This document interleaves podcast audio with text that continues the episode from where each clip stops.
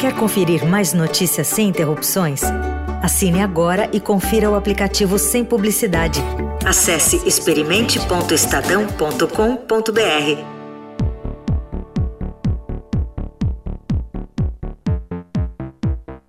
Shows, peças teatrais, musicais, apresentações e lançamentos de filmes estão sendo cancelados por medidas preventivas contra o coronavírus.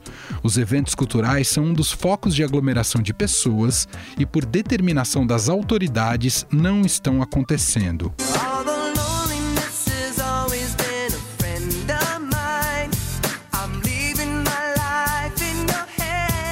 Show do grupo norte-americano Backstreet Boys, marcado para este mês, por exemplo, com 47 mil ingressos vendidos, foi adiado diz que o motivo do adiamento foram as restrições para aglomerações na capital, anunciadas pelo governo do estado por causa do surto de coronavírus. Os fãs dos Backstreet Boys devem manter seus ingressos para uma nova data do show ou para o reembolso.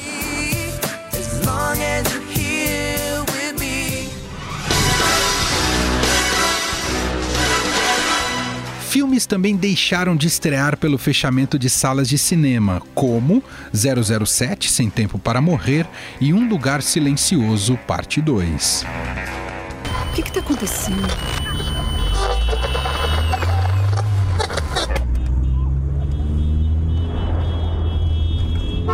Tá tudo bem, meu filho.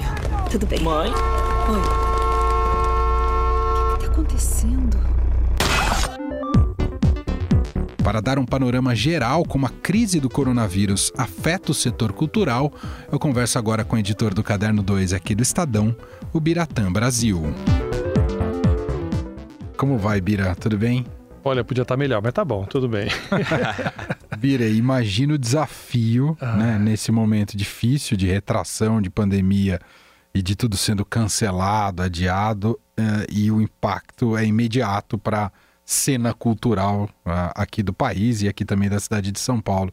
Pelo que vocês estão monitorando, a coisa vai ficar feia, né, Bira? É, Manu, Leandro, tá, tá feio, assim. Primeiro que foi, é engraçado, né? Ainda que fosse esperado, todo mundo via o que estava acontecendo na, na, na, China, depois na Europa, especialmente na Itália, Estados Unidos. Então era uma onda que ia chegar aqui. Mas pegou de surpresa muita gente, muitos artistas. Né? A gente teve é, espetáculos que estrearam na sexta-feira. O Silvio Santos vem aí, que nós falamos semana passada. Estreou na sexta. Eu fui até nessa estreia, porque eu achei que ia. ia falei, não vai a, a muito mais longe esse espetáculo, né? Então eu já fui na estreia. Achei muito legal. Teve na, du, tiveram duas apresentações no sábado. E ao longo da segunda apresentação, a produtora Marília Toledo foi informada pelo teatro, que é o Teatro Santander, que monitora toda aquela região ali, que não ia ter mais, eles iam fechar no dia seguinte. Então ela esperou acabar o espetáculo para avisar os artistas que ficaram surpresos que receberam uma folga inesperada no domingo. O mesmo acontecia naquele mesmo espaço, só que ali embaixo, no Dona Summer. Né? O Summer Dona Summer Musical também teve duas apresentações no sábado e já não teve mais no domingo. E aí foi feito em cascata. Né? Na segunda-feira os cinemas ainda funcionaram aqui em São Paulo, mas aí fizeram um acordo e já fecharam. A partir de terça-feira já não tinha mais cinema, hoje, né? Já não, começou a não ter mais cinema. E shows, enfim. É, ontem eu nunca lembro de ter recebido tanto e-mail com o mesmo teor. Né? Por conta do coronavírus, Exato. e por tempo indeterminado, ficaremos fora do ar nessa, né, com essa peça. Essa estreia de cinema não vai acontecer. Esse livro não vai ser lançado agora. Então deu um blackout completo, assim. É, hoje você não tem nada previsto para o próximo mês de cultura. Tem algumas coisas espontâneas, que a gente estava até comentando aqui antes de gravar, que eram as coisas do. É, pessoas que cantam em casa, tem artistas que estão se juntando, estão se trocando ideias, cada um na sua casa, no seu estúdio, e aí começa a fazer um show particular e põe na internet. É assim, é frustrante, é, pode ser que amenize, mas nada supera você ver um show pessoalmente, né? Claro. Quando você paga um ingresso, quantas pessoas não ficaram frustradas no sábado porque não viram Maria Bethânia, que ia encerrar a, a turnê do espetáculo dela aqui em São Paulo. No dia seguinte, né, ia ter o Backstreet Boys. Quantos mais 47 pessoas? mil ingressos vendidos. Então, É, e alguns envolvendo problemas pessoais, né? Eu vi depois ali na, no Instagram da Betânia, pessoas reclamando, poxa, como? Eu, eu, eu tô, sou de Brasília, cheguei em São Paulo, tô no hotel, paguei passagem e não vai ter show? Isso é, é muito complicado. Mas aí, ao né? mesmo tempo, você vai fazer o quê? Não é, não é culpa do artista. Óbvio que ela estava lá. A Betânia estava aqui em São Paulo, ela ia fazer o show. né? Sem dúvida. Então, são complicações que todos têm que entender, mas alguns pagam muito mais por isso, pagam um pato maior por causa disso, né? É, agora, o que acontece? É, o grande produto, o grande, o grande, os grandes é, sofredores agora, além dos artistas que ficam inativos, né? Mas os produtores, eu vejo dos musicais, que é a área que eu gosto mais de lidar, né? É uma produção fantástica, lida com às vezes 60, 80 pessoas, até 100 pessoas. As pessoas têm que receber salário. Mas quando você faz é, pela Lei Rouanet, e a maioria faz, né, utiliza a Lei Rouanet, você só pode usar o dinheiro da Lei Rouanet para pagar a apresentação realizada. Então, se não tem apresentação, você não paga nada. E as pessoas têm que receber. De onde vai ser esse dinheiro? Né? Por isso que os produtores, tanto o Rio como São Paulo, se organizaram e estão pressionando o governo, cada um no seu estado, né, lá no Rio e aqui em São Paulo, e também a, a secretária de Cultura, Regina Duarte, para uma série de medidas que envolvam, sabe, pagamentos retardados de impostos, liberação de verbas que estão presas, é, enfim, conseguir um pacote de medidas que libere um pouco de, de dinheiro, que jogue para frente dívidas serem pagas agora, para ver se eles sobrevivem, porque senão. É, toda a cadeia econômica está sendo seriamente comprometida. É, a, mesmo aqui em São Paulo, né, você tem os equipamentos culturais, são geridos por organizações sociais, e nem tudo é dinheiro do Estado, né? Muitos, boa parte do que eles têm do, de orçamento é de captação. Exato. A própria USESP é mais da metade ou metade da grana do USESP a captar. Como é que fica agora, né, Bira? É, então. Você quebra certas empresas, a depender de como está o fluxo de caixa, ou vai ter que demitir funcionário, ou, ou dependendo da situação, até quebra, né, é. Bira? Você vê que aí vem um detalhe que é bem interessante. É interessante pra, por ser um detalhe.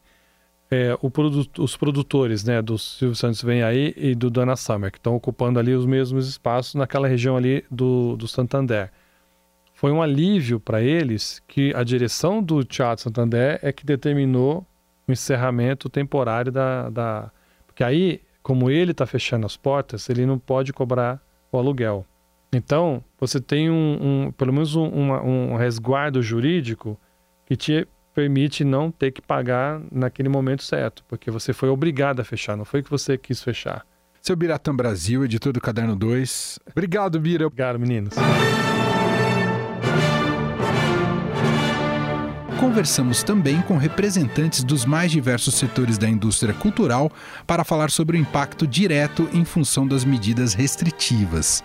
Marcelo Lopes, diretor executivo da Fundação OSESP, responsável pela Orquestra Sinfônica de São Paulo e equipamentos como a Sala São Paulo, diz que o impacto é enorme e que todas as apresentações serão remarcadas.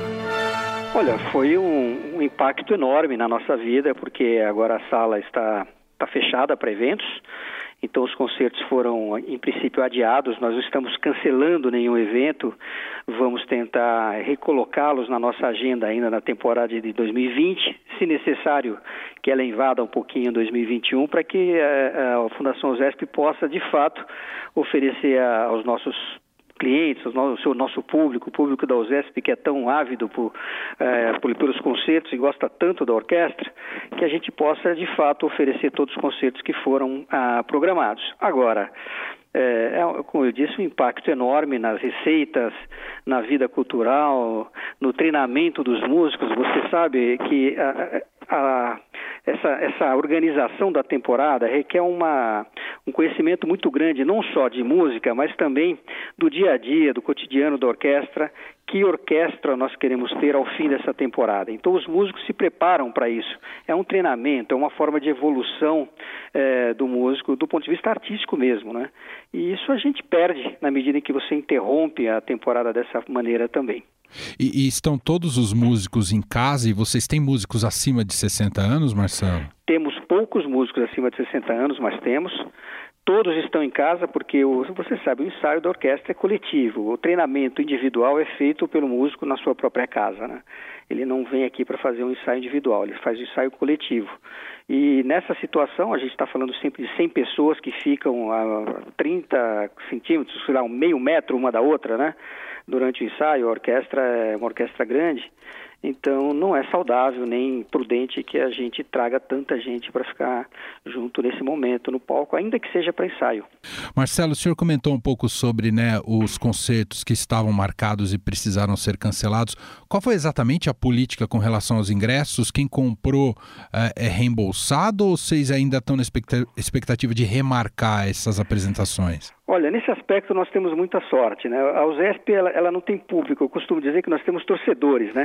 uh, o nosso público é, é, muito fiel, ama a orquestra de verdade, são, é, é, acompanham a orquestra de, de, todas as formas, então a nossa política atual é, é de adiamento dos eventos. Nós vamos procurar remarcar todos aqueles que nós não estamos realizando nesse momento, então tem um trabalho enorme aqui de, de reprogramação, o Arthur Nestrovski, que é o diretor artístico está fazendo isso nesse momento e, e é, demanda muito trabalho porque é a agenda de muitos artistas, de vários regentes, vários solistas, agenda da própria orquestra, é, buscar espaços na Sala São Paulo, ou seja, espaços de agenda na Sala São Paulo, mas tudo isso nós estamos encarando com otimismo. Eu acho que vai dar para fazer. É, então nós vamos simplesmente postergar alguns ingressos e informar aos assinantes quais são as novas datas que as suas assinaturas é, vão acontecer. Uh, Para aqueles que compraram o ingresso avulso, não são assinantes, aí tem um tratamento, pode ter um tratamento um pouquinho diferente. Se não tiver, porque você sabe que também tem muito turista. O sujeito viria a São Paulo em maio e não vem mais. Ele se antecipou, comprou ingresso, portanto ele não vai estar aqui em setembro. Então, nesse caso, vamos é, é, promover aí a, a, o reembolso é, do ingresso e quem sabe, como tem acontecido em algumas casas aí ao redor do mundo, sensibilizar as pessoas para que doem o valor do ingresso é, ou para a instituição, ou do ingresso para um estudante, para uma outra pessoa. Não é? Porque, é, enfim, precisamos da casa lotada, a retomada não vai ser simples, não vai ser fácil. Bom, ainda mais, ainda dentro desse aspecto econômico, Marcelo, a, a gente sabe que a USESP, claro, recebe parte da sua para sua manutenção recebe diretamente da Secretaria de Cultura do Estado de São Paulo, mas também a fundação capta dinheiro e imagino que isso seja fundamental para o fluxo de caixa aí do dia a dia de vocês. Com, com, com a epidemia do coronavírus, como é que fica essa parte de captação, hein, Marcelo? Bom, é, tem dois aspectos aí. Bom, primeira parte da captação são ingressos, como a gente já falou, bilheteria, isso é um negócio bastante importante. Ah, uma outra parte são o que nós chamamos das receitas operacionais de locação, e, e, aí eu diria, na verdade, são três, e a questão de patrocínio também. A locação para eventos, essa fica bastante comprometida, porque os eventos não estão acontecendo, a agenda já estava colocada, então provavelmente nós vamos perder uma grande parte de recursos aí, é, nessa, nessa vertente. Os patrocinadores são bastante é, compreensivos nesse aspecto, temos conversado com eles e todos têm sido bastante sensíveis à questão. o calendário, de certa forma, ajuda, porque como nós utilizamos é, em grande medida a lei de incentivo federal e a captação é feita no ano anterior, então já houve a captação para esse ano, então eu acho que a preocupação acaba se transferindo para 2021, na medida que os patrocinadores não terão o mesmo resultado econômico para durante o ano de 2020. Grande parte da receita, 50% da nossa receita, ela, ela vem de captação da própria fundação, o ZESP.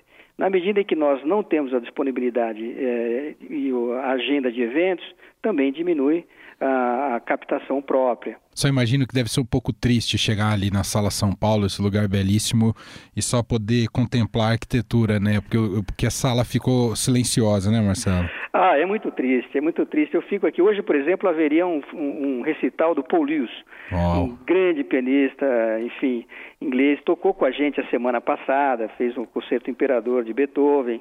E hoje ia tocar a Sonata ao Luar. Né? Uau. Ah, e o público estava aguardando isso. Né? Pra, lógico, é, um, é, é, música de primeiríssima qualidade, com um artista internacional, enfim, numa arquitetura e uma acústica incrível. E quando você pensa que a gente, ao, em vez dessa, dessa situação, a gente tem que lidar com, com essa crise aí fora, dificuldade de mobilidade, questão econômica que é muito triste, as pessoas perdendo emprego, dificuldade de renda, apesar de todo esforço das autoridades em, em tentar manter uh, a vida, né, e a preservação da vida, isso é que é mais importante, mas dá lá no fundo do coração da gente uma tristeza de não ter a música que a gente esperou e planejou com tanta antecedência, porque você sabe, a programação da USESP é feita com dois anos de antecedência. Hoje mesmo eu estava falando com o Arthur Nestrovski de projetos de 2022 e 2023. Então, é, a gente prepara com muita antecedência Sim. e a frustração de não poder oferecer é muito grande. Ouvimos Marcelo Lopes, diretor executivo da Fundação OSESP. Marcelo, obrigado, boa sorte aí nessa jornada e até uma próxima, Marcelo. Obrigado, vamos com otimismo, isso há de passar. Marcos Rego, gerente nacional de cultura do SESC, informa que a instituição vai avaliar caso a caso quais programas serão cancelados.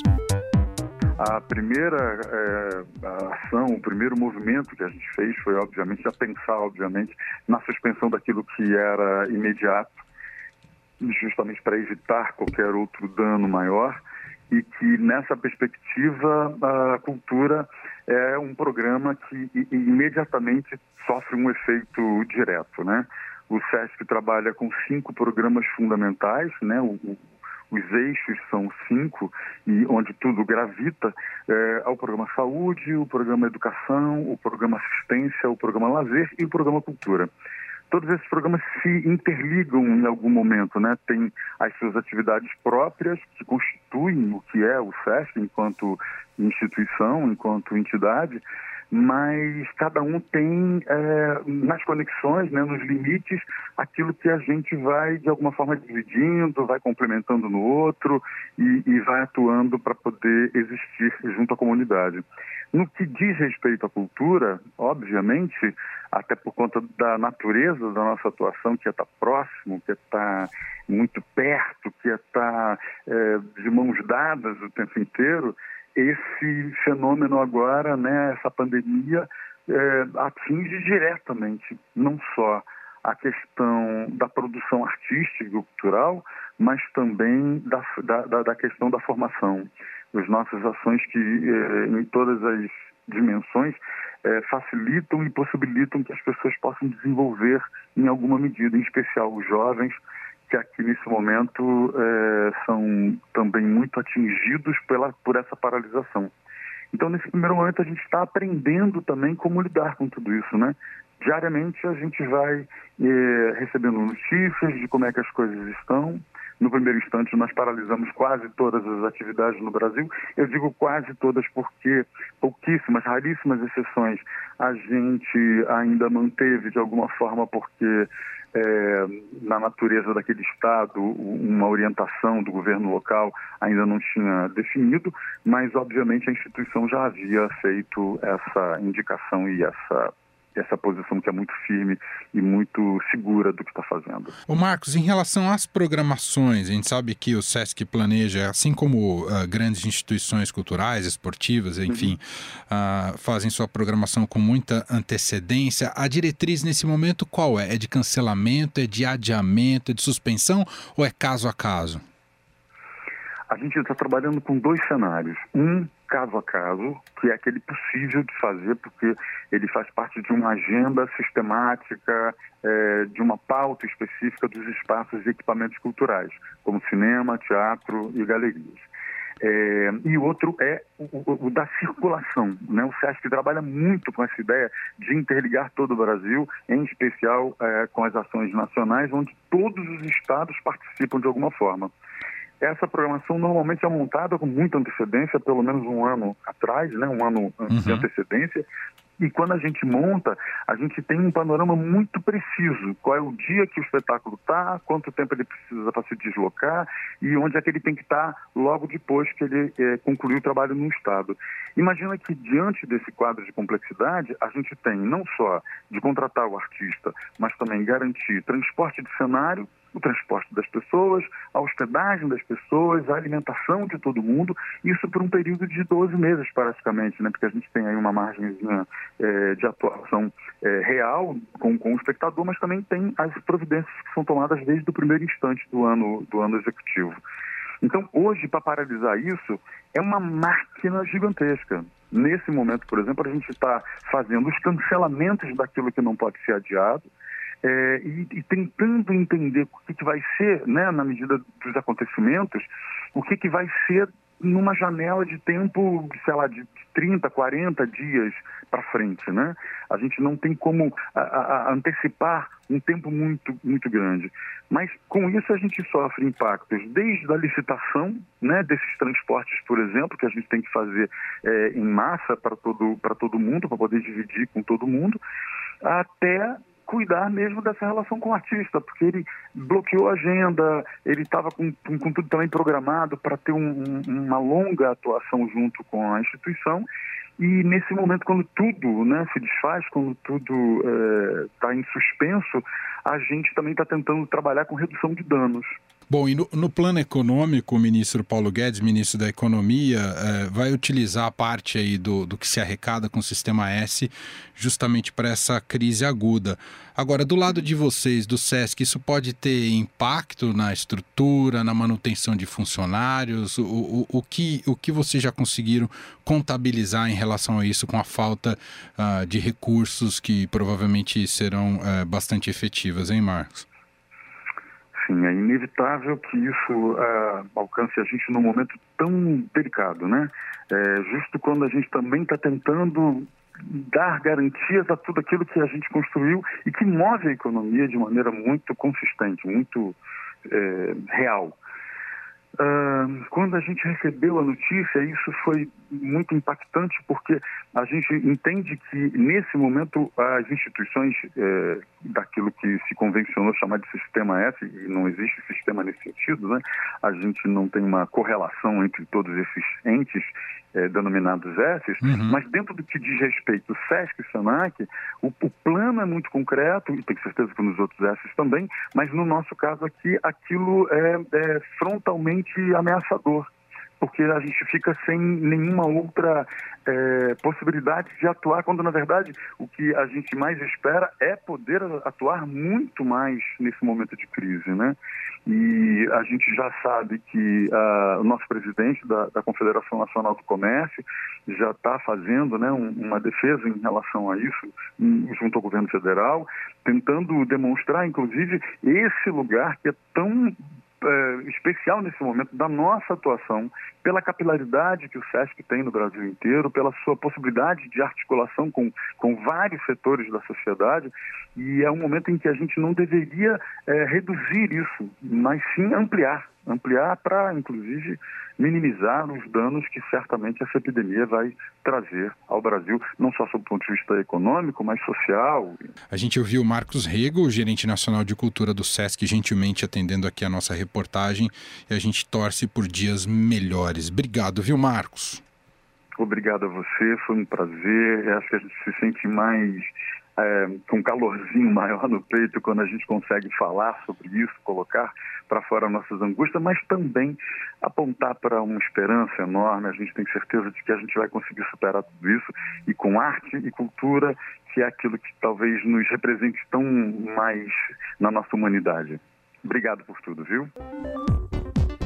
Mas e os pequenos produtores que não possuem um fluxo de caixa como as grandes empresas? Como eles estão se virando neste período?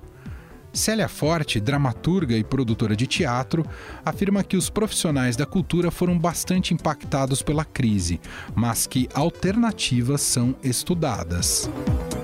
É, nós estamos com três peças em cartaz, né, que a Muito, que eu escrevi, né, Sede e, e que, que acontece, Manuel? Nós temos toda essa essas pessoas que dependem do salário também, né? Como, como todo mundo pode imaginar, como todo mundo que também nos ouve, não sabe como receber, e não sabe como pagar as pessoas no mês, nesse mês de março e o mês que, de, de abril, né? Uhum. Então é assim, é, é um impacto. Em São Paulo existem mais ou menos 240 peças em cartaz se você multiplicar isso por quantidade de funcionários, juntando os musicais, é realmente um setor que emprega muita gente diretamente e indiretamente. O que, que acontece?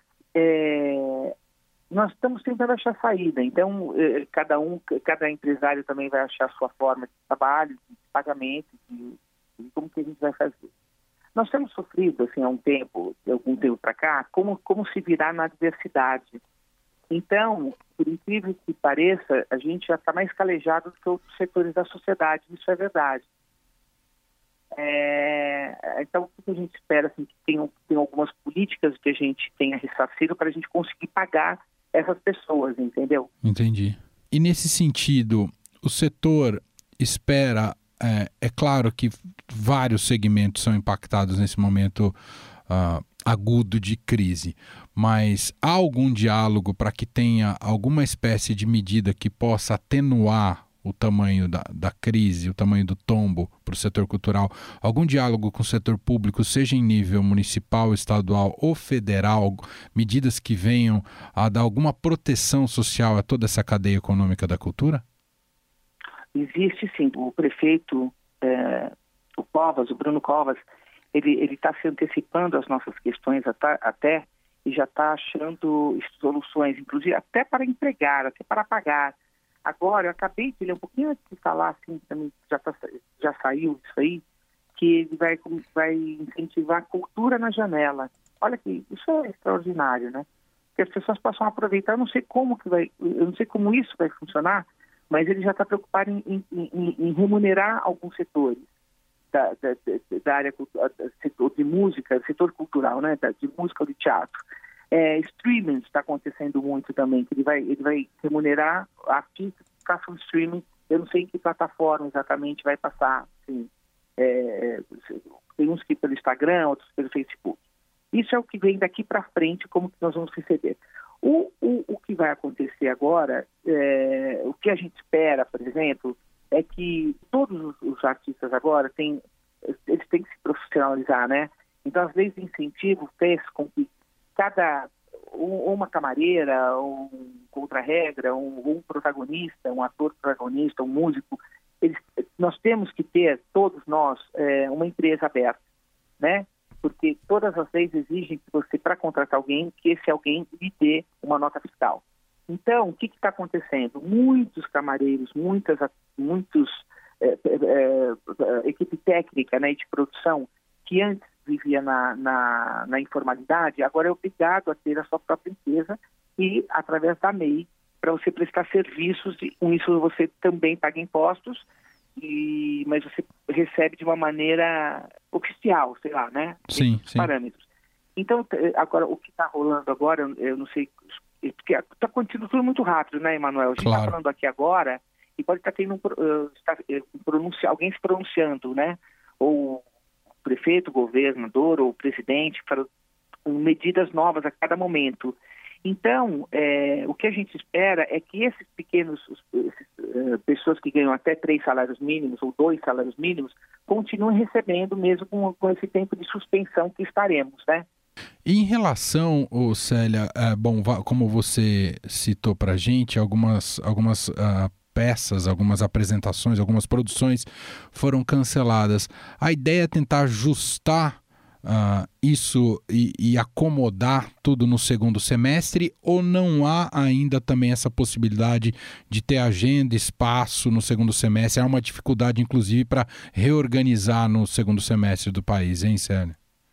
É, essa pergunta é bem interessante, Emanuel, porque nós usamos assim dois verbos, basicamente, a suspensão ou cancelamento. Porque quando você suspende, no, no caso das três peças que eu que eu citei, né, das minhas, que eu posso falar com toda categoria, é Sede, Amigas Peronomútil e Arap. Sede, nós já falamos com, com o Sérgio do Tuca, do Tucarena, e nós voltaremos tão logo possível. Uhum. Então, é, para voltar, ficar até dia 30 de abril sem fazer peça, então começa em maio. Então nós continuamos como se não tivesse existido de 15 de março a 30 de abril, entendeu? Daqui um mês e meio, tudo que assim estava acontecendo, vai continuar acontecendo. A peça que, que, viria, que viria logo após maio vai para junho. E assim vai.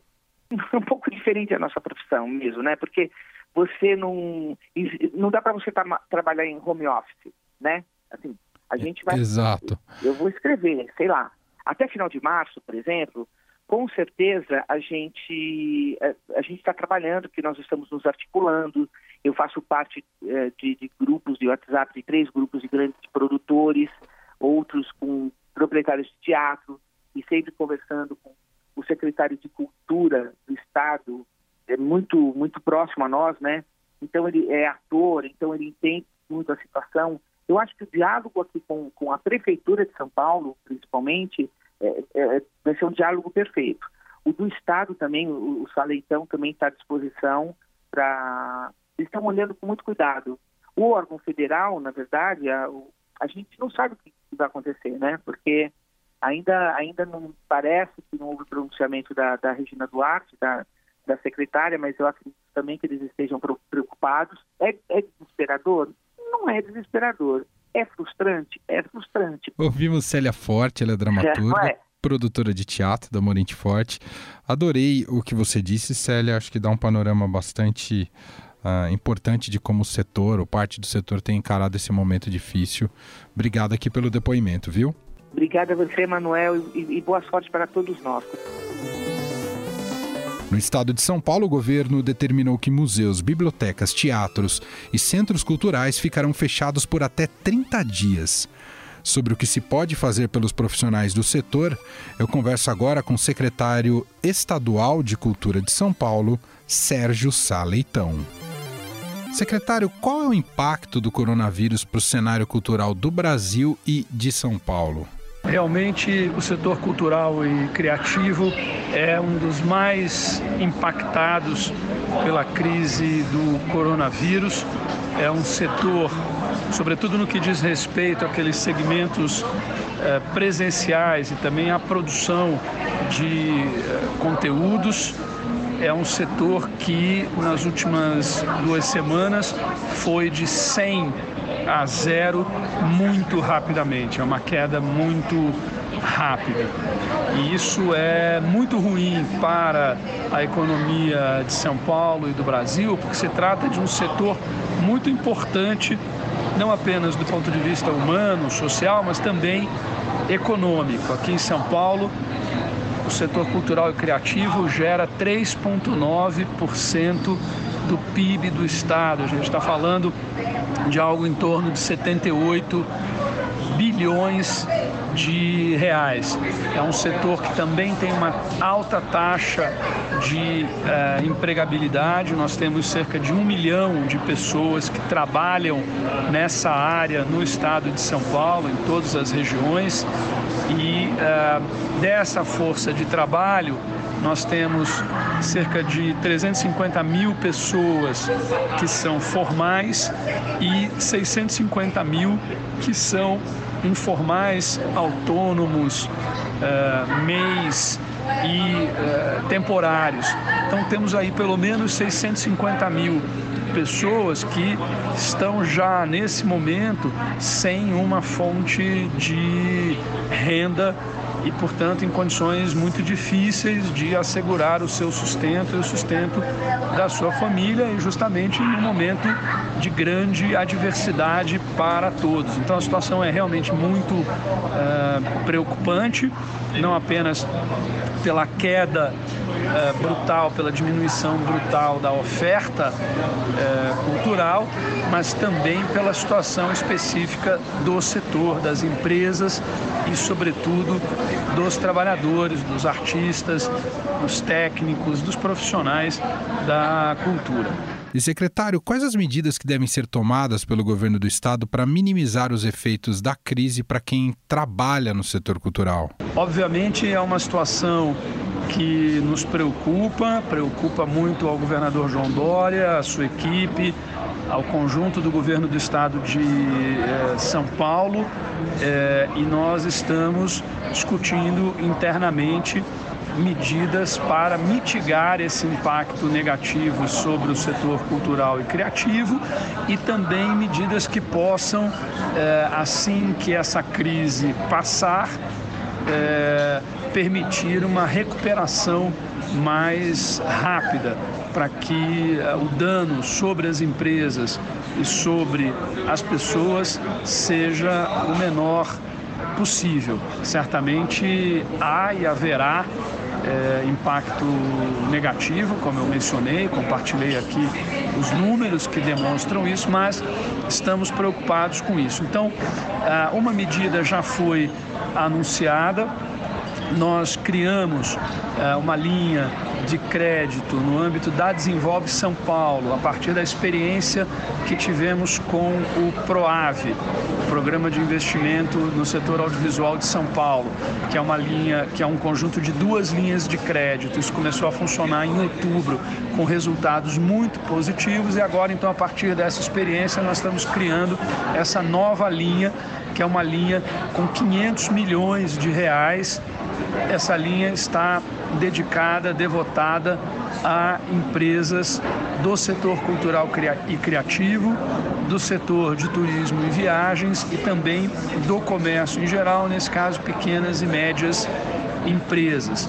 E a ideia é que essas empresas tenham então uma linha de crédito eh, simplificada, subsidiada, com condições se, é, é, mais adequadas a esse é, momento, é, com isso possam é, ter recursos para atenuar o impacto negativo da crise do coronavírus nesse período. Basicamente, essa linha de crédito ela tem é, o menor juro que a Desenvolve São Paulo pode praticar, que é 1,2%. Cento, tem um prazo de carência de 12 meses, ou seja, quem tomar o recurso hoje só começará a pagar eh, as parcelas daqui a 12 meses e eh, nós ampliamos também eh, para o prazo de pagamento para 30 meses, né, o prazo geral de pagamento. Essa linha já está aberta, já está funcionando e pode ser acessada por, pelo site da Desenvolve São Paulo e a operação é toda online.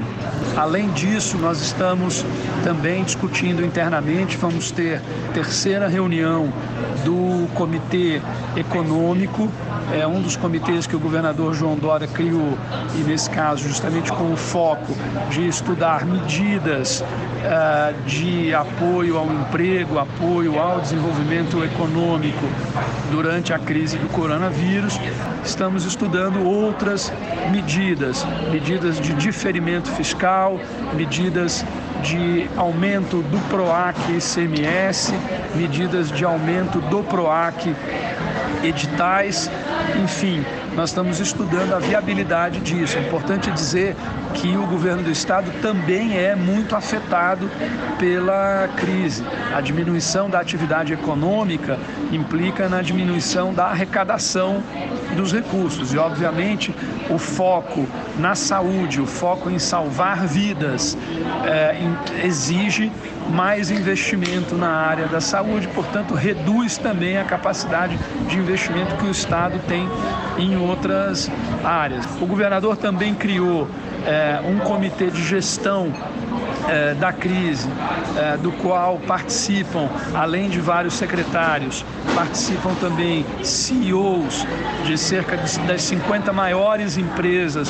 do estado de São Paulo. E além de apresentar esses números, esses dados que eu compartilhei com você, eu fiz um apelo aos CEOs dessas empresas para que mantenham os seus patrocínios culturais. No âmbito nacional, a nova secretária da Cultura, Regina Duarte, afirma que busca uma forma de reduzir os danos e efeitos no setor. Enquanto essas medidas não chegam, os artistas usam criatividade para se manter perto do público. Um dos exemplos é o festival Música em Casa, organizado pela Universal Music, que conta com diversos cantores e cantoras na programação, como Mamundi e as Bahia e a Cozinha Mineira, que farão apresentações direto de suas casas e transmitidas pelo Instagram. E tem outros festivais nessa mesma toada, como o festival Eu Fico em Casa BR, também no Instagram com uma programação muito interessante. Um dos primeiros a usar este instrumento foi o cantor e compositor John Legend. And it's a good song to start with. It's by Stevie Wonder. It's called Love's in Need.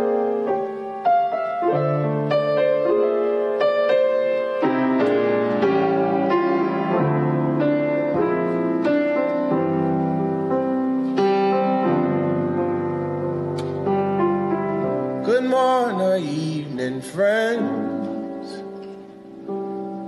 is your friendly announcer.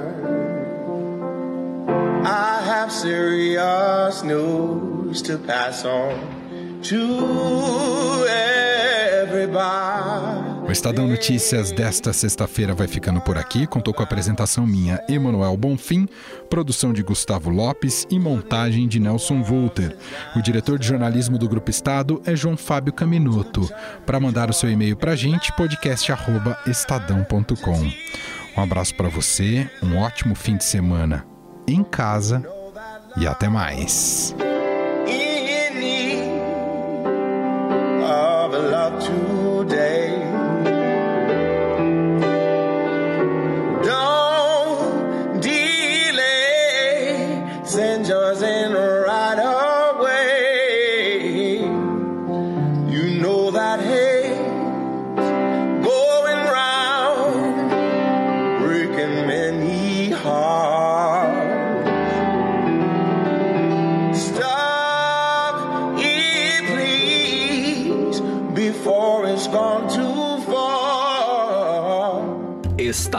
Notícias.